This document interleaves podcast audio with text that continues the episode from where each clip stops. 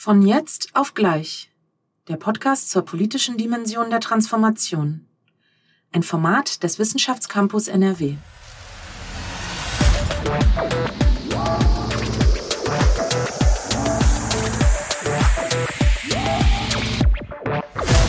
So, herzlich willkommen bei der siebten Folge unseres Podcasts von jetzt auf gleich, der Podcast zur politischen Dimension von Transformation. Ich bin Janet Gusko, ich bin Autorin, Zukunftsforscherin und Sozialunternehmerin und beschäftige mich vielfach mit wünschenswerten Zukünften. Das hat mich zu diesem Podcast gebracht. Mein Podcast-Co-Host Martin Florak vom Wissenschaftscampus, der ist heute leider nicht mit dabei. Den hat's erwischt zu viele vorweihnachtliche Tätigkeiten und ein wenig krank. Insofern mache ich das heute alleine und freue mich, nicht ganz alleine zu sein, weil natürlich habe ich eine spannende Gästin auch wieder hier mit mir in unserer Podcast-Folge. Und das ist Franziska Weindauer. Hallo Franziska erstmal. Hi Janet, freue mich sehr. Schön, dass du, schön, dass du da bist, um mit mir dieses Gespräch zu führen, denn ähm, wir wollen heute über künstliche Intelligenz sprechen und die Rolle von künstlicher Intelligenz in der Demokratie. Was sind die Möglichkeiten, aber was sind auch Fragen, die wir uns stellen, die du dir stellst und warum sprechen wir miteinander? Lass mich dich kurz vorstellen. Du bist Gründungsgeschäftsführerin des TÜV AI Labs. Genau, der TÜV, den wir alle kennen, ähm, hat jetzt ein AI Lab. Ich möchte gerne mehr davon erfahren. Mm, und das ist eine hochpolitische Rolle, die du da jetzt inne hast. Du hast das aber nicht zum ersten Mal inne, denn du hast unter zwei BundeskanzlerInnen die Digitalpolitik mitgestaltet. Einmal unter äh, Angela Merkel und äh, zu Ende auch ähm, bei Olaf Scholz. Da hast du im Bundeskanzleramt gearbeitet zu Digitalpolitik. Du warst aber auch im Bitkom tätig und im Europaparlament. Ganz schön viele Stationen. Mm, und äh, diese haben dich jetzt eben zu dieser neuen Tätigkeit geführt. Und deswegen ähm, schön, dass du da bist. Ah, wir kennen uns auch schon ein wenig länger. Und was mich, glaube ich, umtreibt, und damit möchte ich einmal starten, mh, mm, künstliche Intelligenz wird ja in einigen Kreisen komplett technisch betrachtet, in anderen Kreisen gesellschaftspolitisch die Frage, auch der Mensch muss im Mittelpunkt stehen, Technik kann dem Menschen ausschließlich dienen. Mm, und dann kommt natürlich die Politik ins Spiel und politische Fragestellungen, mit denen wir uns alle beschäftigen. Vielleicht, wo schaust du denn gerade am meisten hin? Ja, das hast du ganz richtig gesagt. Die äh, KI-Entwicklung hat natürlich unterschiedlichste Perspektiven und wir alle gucken von unterschiedlichen Perspektiven da drauf. Und meine äh, zumindest berufliche Perspektive darauf, ich habe natürlich auch viele Perspektiven, auch eine private, eine Betroffenheitsperspektive, weil ich viele KI-Tools nutze, weil ich sehe, wie meine Kinder schon irgendwie mit digitalen Technologien anfangen, ganz anders umzugehen als ich als Kind. Also, ne, wir haben alle viele Perspektiven auf KI. Meine berufliche Perspektive darauf ist die Frage, wie können wir KI sicher machen? Also wie können wir sicherstellen, dass wir die Risiken, die KI in Teilen oder KI-Systeme in bestimmten Kontexten mit sich bringen, dass wir die möglichst abfedern. Und das ist natürlich die klassische Rolle des TÜVs. Den TÜV, TÜV gibt es schon sehr lange. Und zwar seitdem es Dampfkessel gibt. Wow. das natürlich ein bisschen äh, Geschichten von, äh, von früher erzählen, aber vielleicht ist das auch ganz interessant die, für alle, die die Geschichte des TÜVs nicht kennen. Ähm, äh, den TÜV gibt es eben schon sehr lange und wirklich seit es Dampfkessel gibt. Und damals ähm, hat die Politik damit gedroht, die Dampfkessel zu verbieten, weil sie regelmäßig mal explodiert sind und äh, damit eben auch eine Gefahr für Leib und Leben einherging. Ähm, und man gesagt hat, also entweder ihr kriegt dieses Problem jetzt in den Griff oder äh, wir müssen leider ähm, die Dampfkessel verbieten. Und äh, somit hat man dann ähm, sich in der Industrie zusammengetan und einen unabhängigen Verein, einem, einen Überrasch Überwachungsverein für Dampfkessel, also den äh, Dampfkessel Überwachungsverein, also DÜV gegründet, also DÜV, nicht äh, genau, Sehr schön. wie der heutige TÜV, der DÜV. Ähm, genau, und das war eben ein Zusammenschluss, um erstmal die Dampfkessel abzusichern. Und daraus hat sich dann viel, viel mehr entwickelt. Und jetzt sind die TÜVe eben auch dabei, sich zu überlegen, wie können wir denn KI absichern und äh, prüfen und testen. Und das ist eben völlig anders ähm, als das Testen von herkömmlichen Produkten, Systemen, ähm, auch anderen digitalen Technologien. KI hat ihre ganz eigenen technologiespezifischen äh, Tücken und Herausforderungen. Ähm, und dafür Prüfsysteme äh, zu entwickeln, das ist ähm, unsere Rolle im AI Lab. Wir sind ein Joint Venture der TÜV-Unternehmen, also unter anderem TÜV Süd, Nord und Rheinland, die wir auch alle kennen, wenn wir Aufzug fahren, wenn wir, ich weiß nicht, ich hatte vorhin eine Wärmflasche in der Hand, da stand auch drauf TÜV geprüft, ja, also die unterschiedlichsten äh, Produkte, wenn wir in der Seilbahn sitzen, ich weiß nicht wo überall, ja, alles ist, alles Mögliche ist TÜV geprüft. Ähm, und so geht es eben auch darum, KI zu prüfen. Ähm, und das hat jetzt nochmal äh, sehr an Fahrt aufgenommen durch die ähm, äh, durch die jetzt finale Verabschiedung oder zumindest politische Einigung zum AI Act. Ne? Also das, äh, dadurch ist das Thema KI und auch Absicherung von KI-Risikomitigierung nochmal in aller Munde gewesen. Mhm. Genau, das ist erstmal vielleicht äh, in Kürze ähm, meine Perspektive darauf. Spannend und genau von der, ähm, ja, lass uns im Gespräch mehr, mehr hören und, und tiefer einsteigen. Genau, du hast es gesagt, jetzt kam natürlich viel politische Berichterstattung über den KI-Akt, ja, ähm, also über die KI-Verordnung, ja. Mhm. Genau, auf europäischer Ebene. Was wurde denn da genau verhandelt? Was waren genau Verhandlungslinien, ne, um darüber etwas über Chancen und Risiken zu erfahren, wie die Europäische Union darauf guckt? Mhm. Also erstmal gab es eine lange, der, die KI-Verordnung auch eine lange Vorlaufzeit. Also es gab erstmal wirklich auch eine relativ akademische Debatte darüber, wie man sich dem Feld der KI-Regulierung überhaupt nähert, weil es ist auch nicht die erste KI-Regulierung, aber die erste horizontale, ne? also die erste, die wirklich in die Breite geht. Ähm, wir haben schon Regulierung oder zumindest Regulierung, die KI mit erfasst, zum Beispiel im Gesundheitsbereich, im Automobilbereich, im ähm, Spielzeug, Maschinenbereich. Also es gibt unterschiedlichste Bereiche, wo es bis, wo es Regulierungen gibt, die sich eben einzelne Sektoren äh, vornehmen. Ich will das mal im Medizinproduktebereich gibt es zum Beispiel die Medizinprodukteverordnung. Ähm, und die äh, gibt eben bestimmte Regeln, wie Medizinprodukte zum Beispiel geprüft werden müssen oder wie eben welchen Qualitätsstandard sie genügen muss. Und das erfasst auch KI. Nur steht das Wort KI noch nicht in der Regulierung, sondern in der Regulierung steht aktuell noch das Wort Software. Ja, also das äh, bedeutet eben, dass eigentlich ähm, nur KI in Medizinprodukten verbaut werden darf, sage ich jetzt mal in Anführungszeichen, die ähm, statisch ist. Also alles, was sich nach der Zertifizierung noch dynamisch weiterentwickelt, was ja eigentlich auch Sinn und Zweck von künstlicher Intelligenz ist, ne? maschinellem Lernen sagt man ja auch für, für eine bestimmte Gruppe von KI-Systemen. Ähm, also alles, was dann weiter lernt und sich weiterentwickelt, ist aktuell noch nicht vorgesehen äh, nach der Regulierung in Medizinprodukten. Ähm, und das zeigt jetzt eben auch die Notwendigkeit des AI-Acts auf, weil man gesagt hat, naja, es gibt ja natürlich überall jetzt ähm, KI-Systeme drin. Ähm, und das gibt eine Gruppe von KI-Systemen, die befindet sich eben in schon bestehenden, weiß nicht, Medizinprodukten, äh, äh KI-Robotern in der Industrie, ähm, autonom fahrenden oder autonomer, äh, nahezu autonom fahrenden Autos in unterschiedlichen Ausprägungen. Aber es gibt auch sogenannte Standalone, also alleinstehende KI-Systeme, zum Beispiel im Bildungsbereich oder ein Chatbot, ne, wie jetzt ChatGPT in aller mhm. Munde das ist auch ein sogenanntes alleinstehendes KI-System und von diesen gibt es immer mehr. Und ähm, die wurden jetzt eben in unterschiedliche Risiken eingeteilt. Und das ist eben der Ansatz der KI-Verordnung, ein steht ja auch überall immer ein risikobasierter Ansatz, das ist tatsächlich auch im Wortsinne ernst zu nehmen. Ähm, man guckt sich an, ne, macht eine Risikoklassifizierung, wie hoch ist das Risiko von welchem KI-System und so wird das dann in der Regulierung auch einsortiert. Das heißt, wenn ich jetzt ein KI-System anwende im zum Beispiel ähm, HR-Bereich, also wenn ich jetzt ein Unternehmen bin und zum Beispiel meine Bewerber sortieren, vorsortieren möchte, ähm, dann könnte ich ein KI-Tool dafür nutzen, ein Werkzeug, was mir diese Bewerber vorsortiert und sagt, guck mal, ne, ähm, wir haben hier Bewerber XY, das ist das, was du brauchst, das steht in deiner Ausschreibung. Ich glaube, der und der oder die fünf Bewerber jetzt mal zur Auswahl, die matchen das, was du suchst, am allerbesten.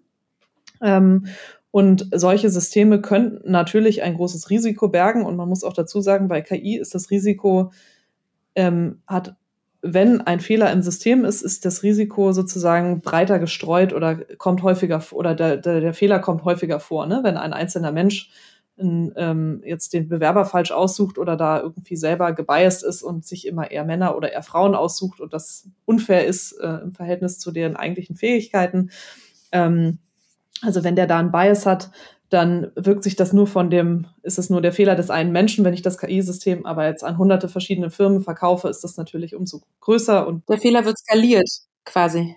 Genau, der Fehler wird, wird skaliert, richtig. Ähm, genau. Und das, äh, da geht es eben darum, diese Risiken jetzt abzufedern. Und das tut der AI, klassifiziert erstmal KI-Systeme nach Risiko und sagt zum Beispiel, also Hochrisikosysteme sind nach dem AI-Act ähm, zum Beispiel Bildung, ähm, HR, Human Resources hatte ich gerade gesagt, also Personal, Software, ähm, äh, äh, Systeme, die in staatlicher Hand im Einsatz sind. Ähm, gibt es noch ein paar andere Gruppen. Und dann gibt es eben eine Gruppe von, äh, von Anwendungen, die eben eigentlich schon von anderen Regulierungen erfasst sind, ähm, äh, die zwar Hochrisiko behaftet sind, aber eben nicht den gleichen Regeln unterliegen, beziehungsweise ihren sektoralen Regeln unterliegen. Dazu gehört zum Beispiel der Automobilbereich, Gesundheitsbereich, hatte ich gerade schon genannt. Und dann gibt es eigentlich ähm, sozusagen noch ein Niedrigrisikobereich, äh, der nur Transparenzanforderungen unterliegt und wo man bestimmte äh, Dokumentationen ähm, machen muss, aber jetzt nicht ähm, höheren Anforderungen oder sogar einer Drittprüfung unterliegt. Ähm, und genau, das ist, das ist sozusagen das Setup des AI Act und das heißt zum Beispiel, dass es in bestimmten Bereichen müssen die Firmen selber erklären, dass sie ähm, die Risiken abgefedert haben, in anderen Bereichen muss, und da kommt dann der TÜV ins Spiel, eben eine Drittprüfung stattfinden. Ähm, Genau, und diese Drittprüfung äh, würde dann eine notifizierte Stelle vornehmen und das könnte der TÜV sein, wenn er sich darauf bewirbt, das könnte die DEKRA sein, wer auch immer. Ne? Also gibt es ganz viele Organisationen, die ähm, sich jetzt gerade aufstellen, um eben solche Systeme auch ähm, zu prüfen. Genau. Und das ist so ein bisschen die Logik des AI-Acts und die versucht eben die schärfsten Risiken aus dem System zu nehmen, was natürlich nicht geleistet werden kann mit dem AI-Act, das muss man auch ganz deutlich sagen, der erfasst eben schon bereits regulierte Bereiche nicht und äh, der kann auch Risiken, die von KI ausgehen, die insbesondere auch den gesellschaftlichen Bereich betreffen, ja, die Fake News ähm, oder die, die endemischere Verbreitung von Fake News betrifft oder Desinformation oder ähm, Cybersecurity ähm, im ganz breiten Sinne kann das natürlich ähm, kann das natürlich nicht alles oder nur in diesen regulierten Anwendungsfällen natürlich ähm, betrachten. Ne? Also das ist keine Regulierung, die alles erfasst, sondern nur sozusagen die versucht, die schärfsten Risiken abzufedern. Und dann gab es noch aufgrund der technologischen Entwicklung, also das Feld der KI ist ja wirklich sehr dynamisch. Es ist keine Technologie, die irgendwie gerade stehen bleibt. Und das macht sie, glaube ich, auch so spannend oder so. Es gibt ja viele digitale Technologien, die wir uns angucken könnten. Und ich glaube, vor ein paar Jahren war auch noch nicht klar, welche welche, über welche reden wir jetzt im Jahr 23, 24 eigentlich am meisten? Und ich glaube, es hat nicht alle überrascht, dass das KI ist, aber sicherlich doch manche. Und das hängt eben vor allen Dingen auch mit der technologischen Entwicklung zusammen und mit den immer schlauer, immer größer, immer besser werdenden Modellen und vor allen Dingen dem Aufkommen der generativen KI, was wir jetzt eben vor bisschen über einem Jahr sozusagen den großen, vielleicht jetzt nicht in der Wissenschaftswelt, aber doch in der Öffentlichkeit den, den allergrößten Durchbruch hatte und ich glaube, viele nennen das diesen iPhone-Moment, ne, der Technologie. Auf einmal hast du das irgendwie in der Hand, in der Tasche.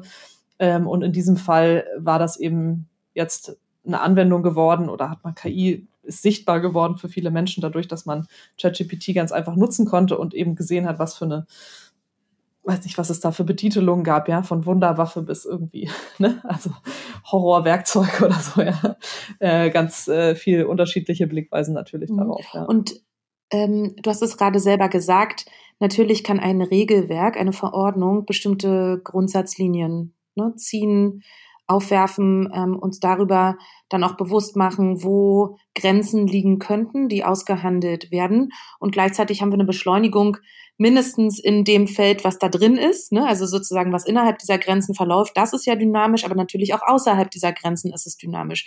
Ähm, das heißt, es ist ein sehr ähm, kleinteiliger Aushandlungsakt, ähm, ne, der, der stattfindet gesellschaftlich. Und ich glaube, da würde ich gerne, da, da würde ich gerne nochmal noch mal rein. Was ist vielleicht auch so eine grundsätzliche Wertvorstellung, die du siehst, ne, die da, die dahinter liegt? Ähm, Gerade eben dadurch auch, dass wir das aus der Europäischen Union machen. Ne? Wie ist vielleicht auch, wenn du das nochmal blickst, wie sind die verschiedensten Perspektiven weltweit? Ähm, wenn du das jetzt einmal mhm. erklären könntest. Mhm. Mhm. Ja, unterschiedliche Dinge dazu zu sagen. Einmal den letzten Punkt, den du gerade aufgegriffen hast.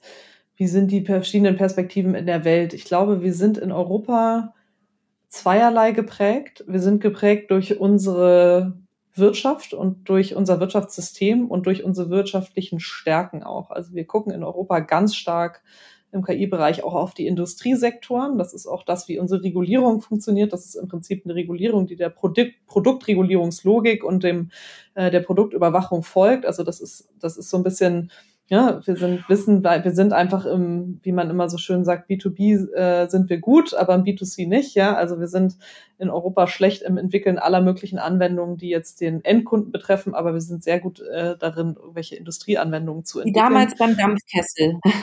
ja, genau, wie damals beim Dampfkessel. Äh, es ist nicht ohne, ohne Sinn so, ja. Genau, es hat sich die letzten 150 Jahre nicht verändert, tatsächlich. Ähm, genau, also wir gucken, haben viel unsere Industriebilder drauf. Das sieht man in ganz unterschiedlichen Bereichen. Das sieht man im datenpolitischen Bereich etc. Also wir sind immer sozusagen nah an der Industrie oder nah an unseren Leitbranchen und, und dessen, was sozusagen unser Wirtschaftssystem auch trägt. Und andererseits sind wir natürlich sehr geprägt von unseren Grundrechten und haben eine, oder ne, wir nennen das immer eine wertebasierten Angang auch an, an Technologien und einen sehr grundrechtsgeleiteten ähm, Herangang und haben eben den Anspruch auch die Bedingungen, denen KI zu folgen hat, politisch mitzugestalten, ja, und auch zu sagen, diese Systeme sollten gewissen Werten auch entsprechen. Ne? Das ist in anderen Teilen der Welt sind diese Werte eben anders und ist auch, gibt es auch eine weniger wertegeleitete Politik, würde ich jetzt mal sagen. Ne?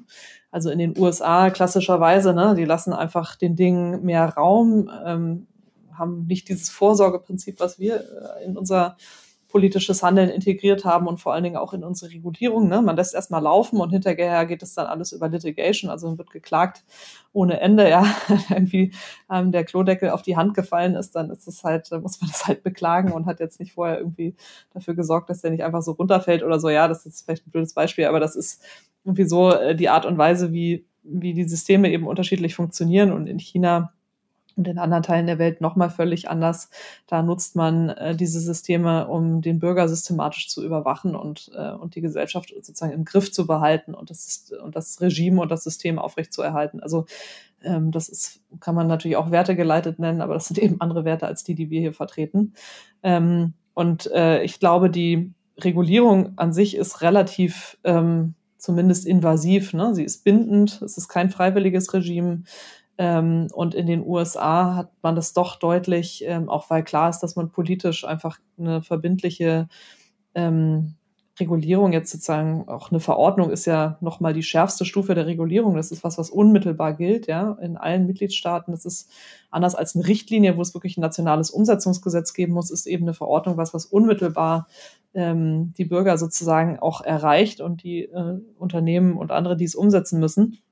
Und sowas wäre in den USA eben weniger denkbar. Und dazu noch ähm, konzentrieren sie sich natürlich auf die Industrien, die bei denen gerade relevant sind, ja. Und das sind natürlich oft die großen Tech-Konzerne. Ne? Also das ist, die haben halt einfach die Perspektive, ähm, dass vor allen Dingen die Frontier Models, also das sind äh, Modelle der generativen KI, die wirklich sozusagen die neuesten ähm, most capable, also die, die sozusagen leistungsstärksten Modelle ähm, eben betrifft ähm, auf diese konzentrieren sie sich auch und äh, da versuchen sie die Risiken auch abzufedern, ähm, weil die sehen sie tatsächlich auch. Also da haben sie einen ziemlich scharfen Blick auch drauf, aber haben weniger diesen industriellen Angang ähm, und die Risikoabfederung eben in diesen einzelnen Sektoren, Medizinsektor, Automobil etc., ähm, den wir eben haben. Also das sind so, würde ich sagen, die unterschiedlichen Blicke auch auf, ähm, auf die Regulierung. Ja. Gleichzeitig hast du natürlich auch das Thema angesprochen, was macht das mit der Gesellschaft? Die Gesellschaft entwickelt sich natürlich parallel auch zur künstlichen Intelligenz und vielleicht auch die Frage, was sind unsere gesellschaftlichen Ansprüche an KI? Und da finde ich, stehen wir eigentlich noch relativ am Anfang dieses Aushandlungsprozesses, der notwendig ist, weil, und das ist auch was, was uns in der Prüfung ähm, in meinem beruflichen Alltag jetzt auch sehr unmittelbar betrifft, ist nämlich die Frage, wie gut muss die KI eigentlich sein? Und bei anderen Systemen kann man relativ gut, also bei einer Aufzugsprüfung oder Rolltreppe oder ja, ist das Kabel irgendwie, hält das die Seilbahn oder wie auch immer. Also da gibt es etablierte Methoden, die man nutzt, um eben diese System, also diese Produkte zu, zu Anlagen, wie auch immer, zu prüfen. Ähm, und da kann man sogenannte Ausfallwahrscheinlichkeiten berechnen. Ja, dann kann man sagen, mit 0,00001 Prozent Wahrscheinlichkeit äh, fällt dieses System aus. Und äh, dann gibt es Benchmarks, die setzt man sich und kann eben sagen, es muss so und so unwahrscheinlich sein, dass das System ausfällt, sonst darf es nicht äh, zugelassen werden zum Markt. Und das kann man bei künstlicher Intelligenz einfach nicht machen, weil es eine Milliarde, unendlich viele Möglichkeiten gibt, wie dieses System Output generieren kann. Und deswegen können wir diese Ausfallwahrscheinlichkeiten nicht berechnen. Und die kann man ja auch beim Menschen nicht berechnen. Ne? Man kann beim Menschen genauso wenig berechnen, wie wahrscheinlich ist es, dass er jetzt ähm, irgendwie das Wort als nächstes sagt oder so. Ja, das ist ganz ähm, äh, oder hier die Treppe nicht runterfällt oder so. Ja, das ist ganz schwer zu sagen oder es ist unmöglich zu berechnen. Ähm, und das finde ich ist eben in diesem gesellschaftlichen Kontext so interessant. Ich habe immer den Eindruck, dass man an eigentlich an KI-Systemen einen höheren Anspruch hat als an den Menschen. Ja, also es gibt nicht die Abwägung, das ist ein Beispiel, was jetzt oft bemüht ist und vielleicht auch ein bisschen platt, aber äh, äh die, die Annahme sozusagen, wenn ein Mensch ein Auto fährt, ähm, kann es zu Fehlern kommen und damit leben wir. Ja, wir leben damit, dass sich Menschen betrunken in ein Auto setzen können. Das verhindern wir nicht dadurch, dass sie irgendwie einen Pustetest äh, machen müssen, bevor sie sich reinsetzen. Ja, solche Systeme könnte man ja etablieren. Das machen wir aber nicht. Also wir wir leben damit, dass Menschen Fehler machen und dass Unfälle passieren können. Wir wollen aber eigentlich im Prinzip nicht damit leben, dass die KI und autonom fahrende Autos Unfälle erzeugen. Ne? Also wir tun alles dafür, um dieses Risiko sozusagen nahe Null zu bringen. Ähm, und das finde ich ganz interessant. Das ist eine Debatte, die wir führen müssen, finde ich, oder die auch gesellschaftlich mehr geführt werden muss und die wir uns natürlich von einer relativ technischen Seite nähern, indem wir diese Testverfahren entwickeln und dann eben vor der Frage stehen, wenn wir diese Konformitätskriterien festlegen, also sagen, was ist das Kriterium, ähm, das dieses KI-System erreichen muss, wie gut muss das sein, wie erklärbar muss das sein, wie transparent muss das sein, wie robust muss das sein, wie wenig anfällig für externe Attacken, Attacken etc. Da gibt es ganz viele Dimensionen, die man sich anguckt, wenn man KI-Systeme oder auch Allgemeinsysteme prüft. Bei KI sind es da noch ein paar mehr, wie eben Erklärbarkeit ist ein ganz großes Thema.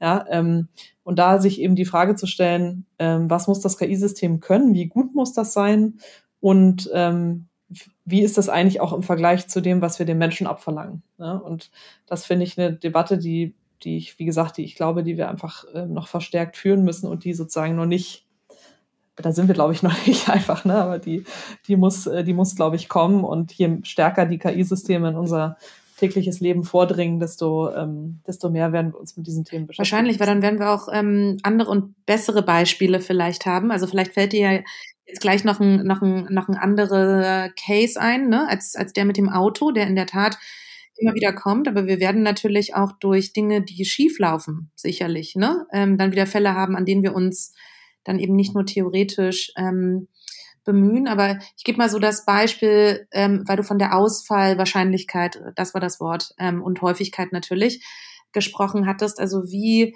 wie werden wir uns einer Auswahl, Ausfallwahrscheinlichkeit im Diskurs, ähm, im gesellschaftlichen Zusammenhalt beispielsweise nähern, ja? Also ähm, oder bei der Frage, Desinformation. Wir wissen, wir müssen uns auf Dinge einigen, um eine Gesprächsbasis zu haben, damit andere Dinge folgen können. Also wir müssen uns darauf einigen, dass äh, wir bestimmte Informationen als faktisch richtig anerkennen. Sonst haben wir keine Grundlage, um uns weiterhin auszutauschen, richtig?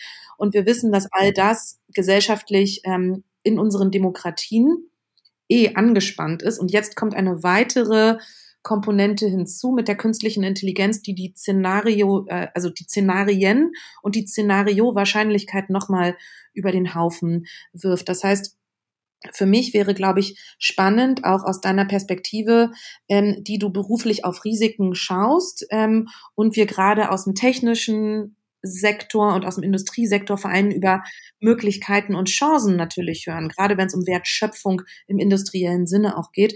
Ähm, von dir vielleicht nochmal zu hören, ähm, was sind denn vielleicht Streitpunkte oder Punkte, die du jetzt schon siehst oder antizipierst, ne, so weit wie du, wie du zukünftig schauen kannst. Ich weiß nicht, ob das so 18 Monate oder 12 Monate sind, je nach Beschleunigungsgrad.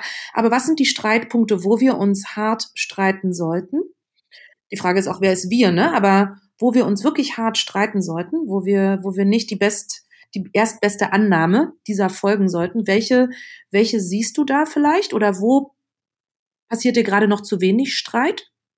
Ähm, wo braucht es produktiven Streit? Genau. Ja, ähm, Das ist eine super Frage. ich finde es auch ganz wichtig, dass wir in der Hinsicht streiten. Ähm, ich möchte gerade noch auf eine Frage, die du eine Sekunde vorher noch angerissen hattest. Wie nähert man sich diesen Ausfallwahrscheinlichkeiten für KI, auch wenn es keine sein werden, aber sozusagen einer, einem Äquivalent, ja? Und da geht man über die Normung und über Standards und über die Defini aus die, also die Operationalisierung der Standards. Und am Ende wird es so sein, dass man Systeme prüft, die für sicher befindet und dann passiert was. Ne? Also es wird, werden auch trotz Prüfung, man wird nicht alles natürlich verhindern können. Ne? Ähm, und ich glaube, am Ende entstehen die Diskussionen dann, wenn Unfälle passieren. Ja, also so schade das ist, aber ähm, das haben wir bislang immer wieder gesehen. Ähm, bei autonom fahrenden Autos zum Beispiel, ähm, ja, wenn dann mal ein Unfall passiert ist, hat man darüber geredet, wie gut ist der Algorithmus eigentlich gewesen, woran lag's ähm, was ist da passiert? War da ein Sticker auf dem Verkehrsschild und der hat das Stoppschild nicht erkannt oder das Vorfahrtsschild nicht erkannt oder ähm, oder war tatsächlich die Testfahrerin, die noch im Auto saß, ähm, hat nicht rechtzeitig reagiert und ist nicht wieder mit ihren Händen ans Lenkrad gegangen, obwohl sie dazu aufgefordert war. So einen Fall gab es äh, auch, da lag es gar nicht am KI-System, sondern an der Testfahrerin. Also ich glaube, in solchen Situationen äh, streitet man dann. Ähm, und ich glaube, es geht, das ist noch ein zweiter Punkt, viel darum, wie wir das Verhältnis von Mensch und Maschine gestalten. Ne? Also du hattest ja noch nach weiteren ähm, Beispielen gefragt.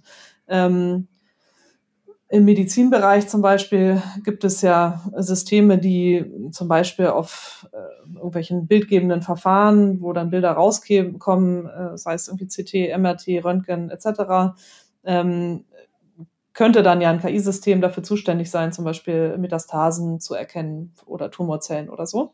Ähm, und dann ist natürlich die Frage, wenn es dem Arzt was empfiehlt, guckt der Arzt nochmal drauf, ja? Also eigentlich soll der Arzt nochmal drauf gucken, macht er das? Zoomt er da nochmal rein oder ne, ist es nur nimmt er das nur hin und, ähm, und sagt, okay, ich folge der Empfehlung. Und da geht es auch darum, wie wir eben die, das gestalten. Also wie machen wir es verpflichtend zum Beispiel für den, für den Arzt nochmal drauf zu gucken? Ist er dann haftbar, wenn er sozusagen nicht richtig hingeguckt hat? Oder es gibt ja auch, man kann ja auch einfach digitale Systeme so gestalten, dass sie dann dreimal den Arzt noch nachfragen oder man ein Feld abklicken muss und sagen muss, ich habe da nochmal hingeguckt oder so. Ja, also es geht, glaube ich, viel auch darum, wie wir diese Interaktion von Mensch und Maschine ähm, gestalten.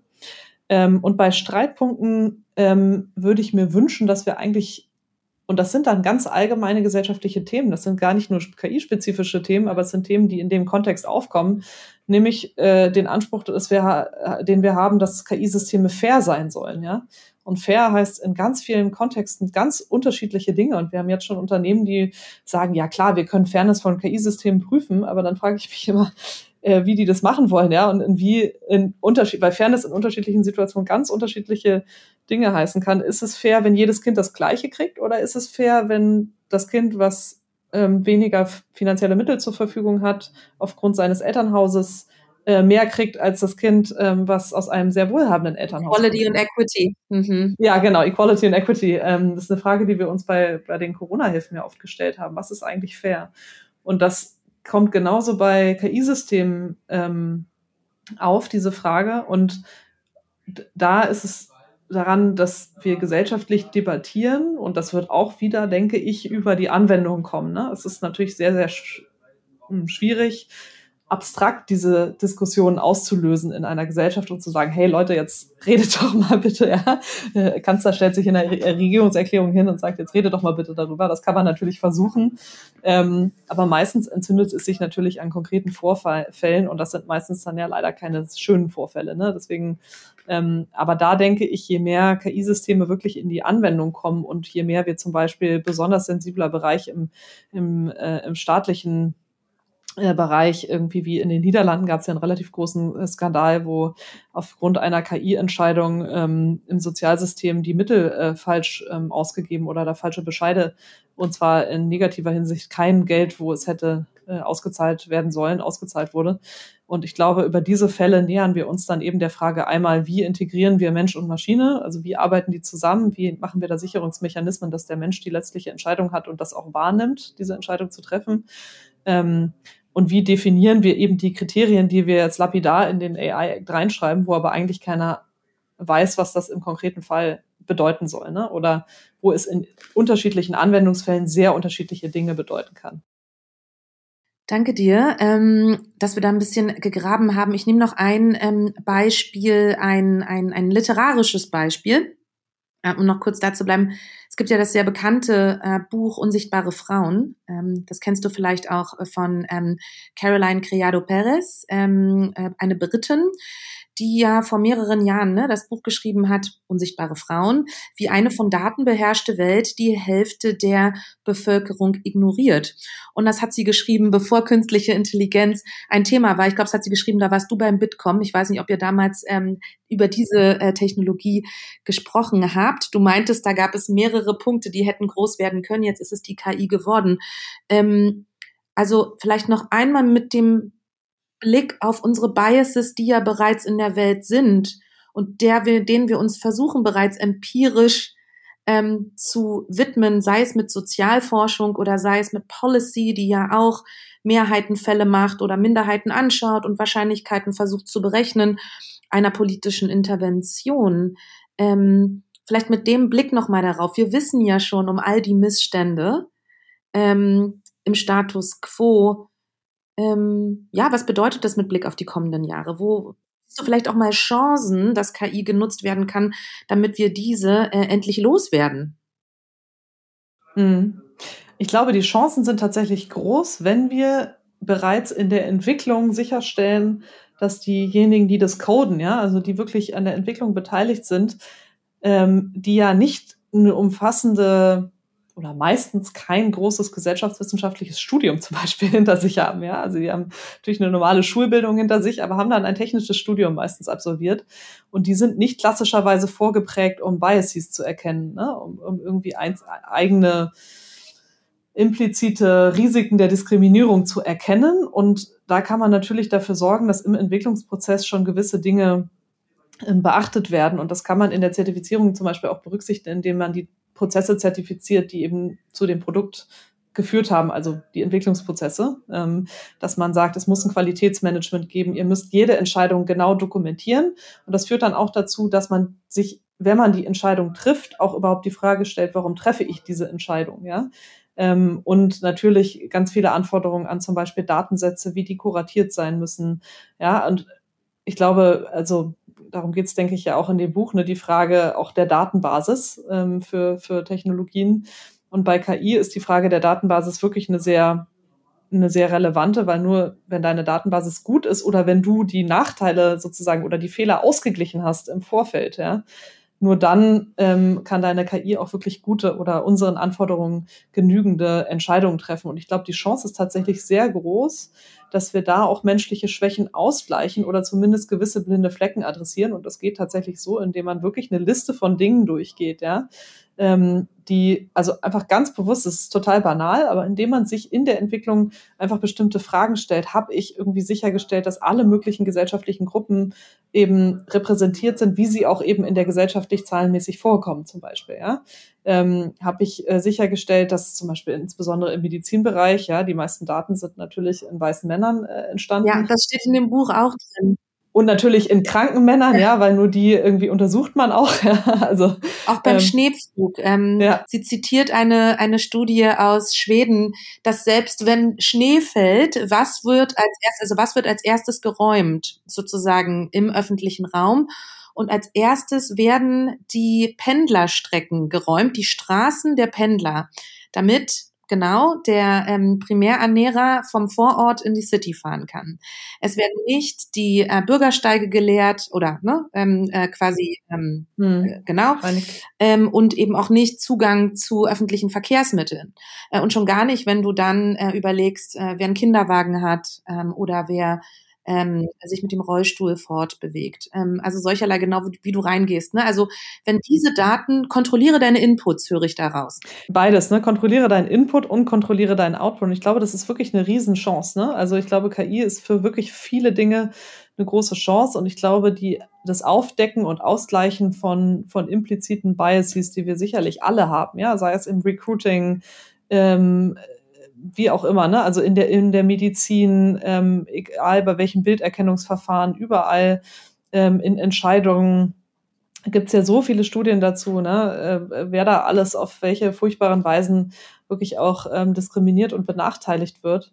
Ähm, und da, glaube ich, haben die Entwickler von KI-Systemen viel nachzuholen. Und da ist es aber auch wirklich eine riesige Chance, ähm, wenn wir eben sicherstellen, dass, dass die Systeme diesen Anforderungen genügen. Und ich finde, da macht der AI Act wirklich einen großen Schritt, indem er auch alle dazu zwingt, eben im Entwicklungsprozess diese Fragen sich schon zu stellen. Und ich glaube, darüber hinaus ähm, hat KI natürlich wahnsinnig viele Möglichkeiten für die Teilhabe, für also wenn ich mir überlege, ne, früher ähm, für das Erlangen von Informationen, die Organisation und das, das Erreichen von Wissen, ähm, also ich glaube, da ist wirklich, und das ist ChatGPT macht das ja nochmal plastischer, ja. Ähm, natürlich muss man auch da wieder gucken, dass das System nicht halluzinieren soll und dass es nicht ähm, gefährlich einen jetzt irgendwie zum Suizid anleiten soll, ja. Diese ganzen Dinge müssen ausgeschlossen werden und das ist wahnsinnig wichtig. Aber ich glaube, wenn wir sicherstellen, dass die Systeme eben wirklich ähm, qualitativ hochwertig sind, dann kann das äh, ganz, ganz viel in der Gesellschaft auch ähm, zum Positiven bewirken. Ne? Ein paar Minuten haben wir noch, liebe Franziska. Ich würde ähm,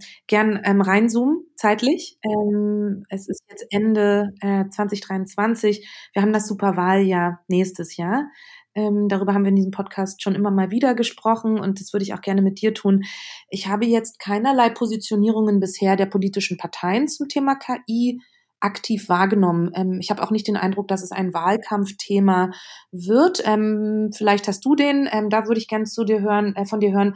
Aber im Sinne der, der Positionierung, ne, ähm, um, auch im politischen Raum, wie Herangehensweisen, welche vielleicht auch gewählt werden, ne, so grundsätzliche Haltungen, wie mit diesen vielen Szenarien umgegangen werden soll politisch, habe ich noch nicht viel mitbekommen. Vielleicht kommt das jetzt. Da kurz deine Einschätzung dazu und ähm, ja, auch einfach dein, dein Blick ne, mit dieser politischen Brille auf das kommende Jahr. Was ähm, denkst du, was, was, was wird da diskutiert und wie sind dann auch Verknüpfungen zu KI, selbst wenn wir sie noch nicht so explizit benennen? Hm.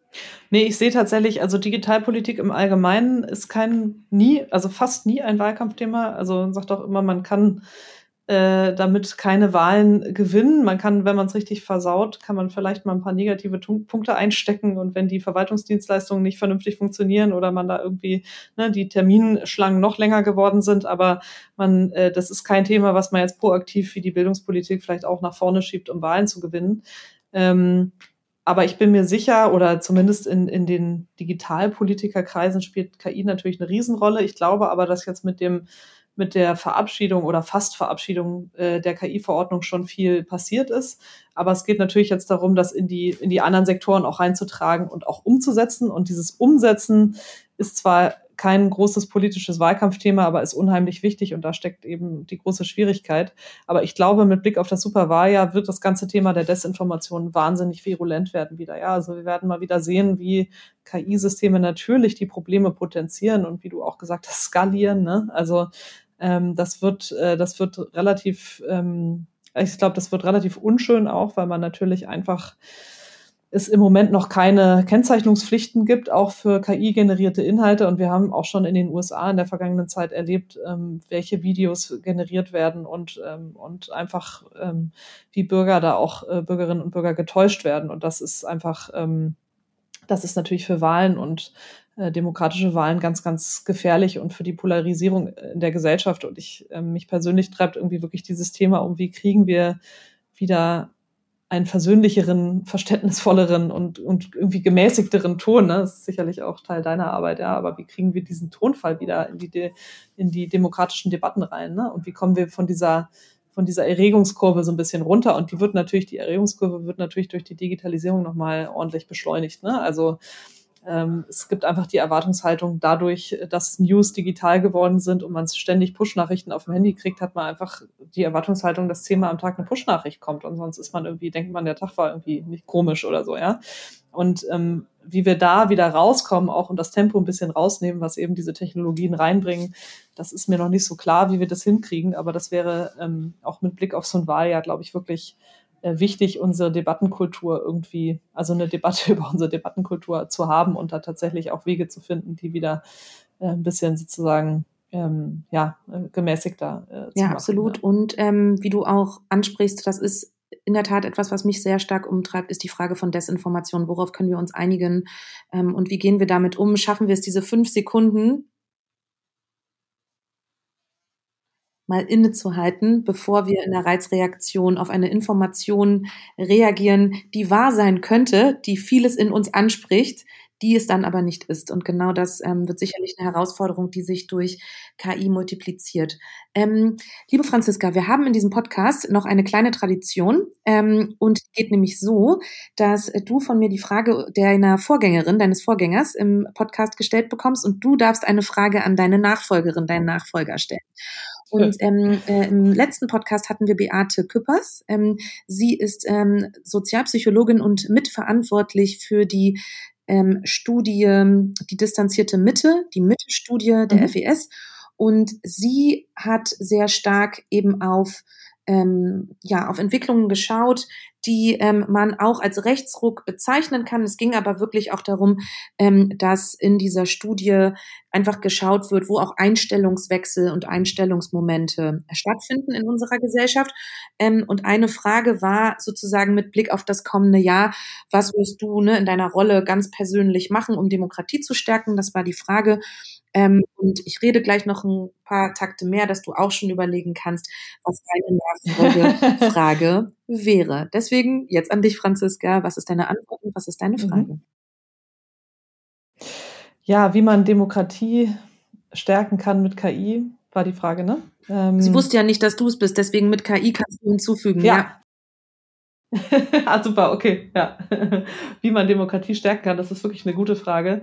Ähm, ich glaube, ähm, tatsächlich ist das in meinem ähm, Arbeitsbereich tatsächlich äh, dadurch, dass man die Systeme sicherer macht. Ne? Das ist, glaube ich, eine ganz, ganz große, ähm, ganz, ganz großer Punkt. Und indem man die Systeme nutzt, um also die Vorteile nutzt für die Demokratie, aber eben auch die Risiken abfedert. Und ich glaube, dadurch kann man auch äh, demokratietheoretisch was gewinnen. Dadurch, wenn wir Debatten besser moderieren in den sozialen Netzwerken, ähm, auch vielleicht mittels KI, ja, dass wir mittels äh, KI-Systemen auch Informationen vorsortieren etc. Also ich glaube, dadurch können wir viel gewinnen, ähm, dass wir diese Systeme produktiv einsetzen und gleichzeitig eben schauen, dass wir Hackerangriffe vermeiden, dass wir vermeiden, dass die Systeme halluzinieren, äh, Menschen zu schlechten Dingen anleiten, ähm, auch ähm, Bots erkennen, die äh, systematisch und in großen Ausmaßen Desinformationen verbreiten. Ne? Also ich glaube, durch diese ganzen ähm, sozusagen Angriffsvektoren auf, auf die schlechten äh, Dinge, ja, können wir auch ähm, Demokratie ähm, schützen und eben umgekehrt äh, mit solchen Anwendungen auch, äh, auch stärken. Ja.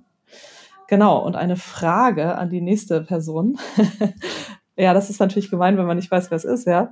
Aber tatsächlich, die Frage, die mich, äh, die ich am Ende formuliert hat, äh, habe, die, die würde ich tatsächlich gerne weitergeben, weil ich sie selber nicht beantworten kann. Also wie kriegen wir es hin, dass wir Debatten in diesem Land wieder versöhnlicher, verständnisvoller und gemäßigter führen können und ein bisschen die Spitzen wieder rausnehmen können. Ja, das wäre meine Frage für die nächste Person und da bin ich sehr gespannt auf die Antwort. Ich werde sie weitertragen und bedanke mich, Franziska, für das Gespräch. Ich habe viel gelernt, ähm, vor allen Dingen auch über die Streitpunkte, wo wir dranbleiben sollten und einfach auch wollen, also wo wir hinschauen wollen, um auch gesellschaftlich verändern zu können, ähm, um Technologien einerseits zu nutzen, aber immer auch im Blick zu behalten, wer wollen wir eigentlich äh, in unserer Gesellschaft sein und was sind die Werte, die wir hier vertreten wollen. Deswegen vielen Dank für dieses Gespräch, Franziska Weindauer, in unserem Podcast von jetzt auf gleich zur politischen Dimension der Transformation. Mach's gut. Mach's gut. Herzlichen Dank.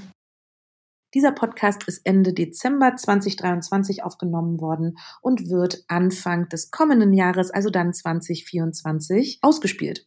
Bis dahin, macht's gut, kommt gut über das Jahresende. Ciao, ciao.